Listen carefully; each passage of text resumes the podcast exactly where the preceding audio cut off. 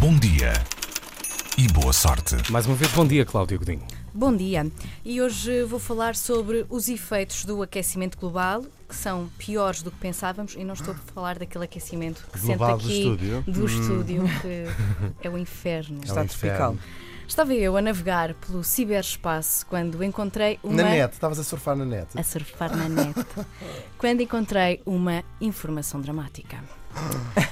Já vimos muitas notícias sobre o aquecimento global, de como o nível do oceano vai subir e muitas cidades costeiras vão desaparecer, mas agora encontrei outro ângulo da notícia que vai entristecer muitas pessoas, certamente.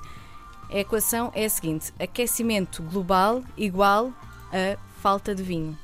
Ah, O que é que sentem? Sentem tristeza? Sentem tristeza. Sentem muita tristeza. Muita tristeza. É, é derivado da uva. Ah, sim, é mais ou O que é que a menos gente isso. agora vai tomar um pequeno almoço? Antes de ir para aqui, não é? Aquelas sopas já Aquelas não dá. Uhum. sopazinhas.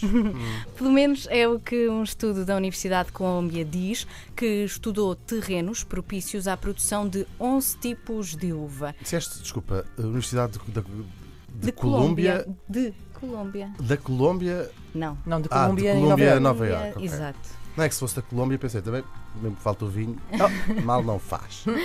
No geral, eh, se a temperatura aumentar 2 graus, perde-se 56% da produção. E se o aumento for de 4 graus, perde-se 85% da produção de vinho destas uvas que eles testaram.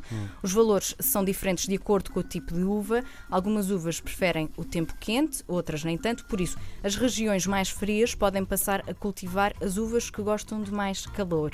Os cientistas dizem que as regiões vinícolas mais frias, como na Alemanha, na Nova Zelândia e no noroeste da costa do Pacífico, dos Estados Unidos, sairiam relativamente sem problemas num cenário de aumento de 2 graus. O problema são outras regiões mais quentes, Itália, Espanha, Austrália, que enfrentam maiores perdas porque já estão limitadas à plantação das variedades mais quentes. Por exemplo, em França, castas como o Pinot Noir e o Cabernet, Sauvignon, podem vir eh, a ser eh, substituídas por outras e no futuro a produção vinícola vai ser por isso vai ter que se adaptar.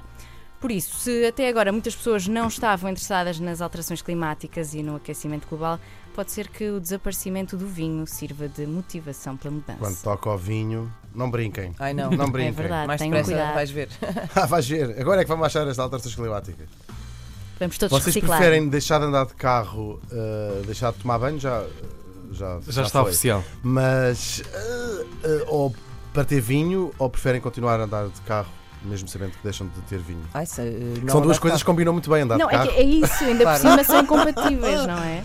Pois, Eu prefiro Ora, deixar de andar de carro. preferes? Tive agora um imenso tempo sem carro, por isso. Foi. E a beber que nem uma Bebi marinheira. mais, confesso. Ok, boa. Uhum. Está tudo dito. Está tudo dito. Bom dia e boa sorte.